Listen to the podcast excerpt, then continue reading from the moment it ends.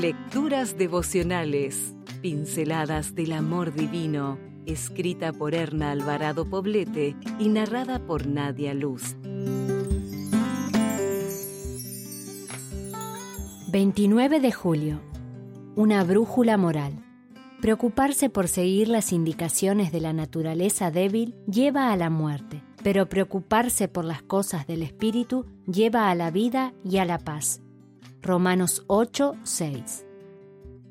La brújula es un instrumento que posee dos agujas imantadas, que siempre marcan los polos norte y sur. Los antiguos navegantes en medio del océano nunca perdían el rumbo, pues eran guiados por una brújula que les marcaba la dirección en la que debían seguir. En la actualidad, este instrumento ha sido reemplazado por nuevos dispositivos. Uno de ellos es el GPS, de uso tan común. ¿Qué haríamos hoy sin los GPS del auto y del teléfono? Realmente nos han ayudado a llegar donde queremos ir. ¿Y en lo moral? ¿Será que existe alguna brújula moral en la que podamos confiar para que nos marque el rumbo a seguir, señalando con claridad lo que es bueno y lo que es malo? Sí, existen dos.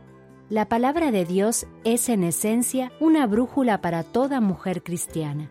En ella encontramos dirección para vivir una vida con sentido y claridad de propósito, sabiendo dónde estamos y hacia dónde queremos llegar. Tal vez una de las razones por las que en líneas generales nos encontramos tan perdidas es porque no cultivamos el hábito de leer todos los días las Sagradas Escrituras, buscando en ellas el norte. Otra brújula moral a nuestra disposición es la voz interna, es decir, la conciencia, siempre que esté dirigida por el Espíritu Santo. Él nos dice si lo que hacemos es correcto o incorrecto, adecuado o inadecuado. Ahora bien, hay que hacer espacio, tiempo y silencio para escucharla. ¿La escuchas tú?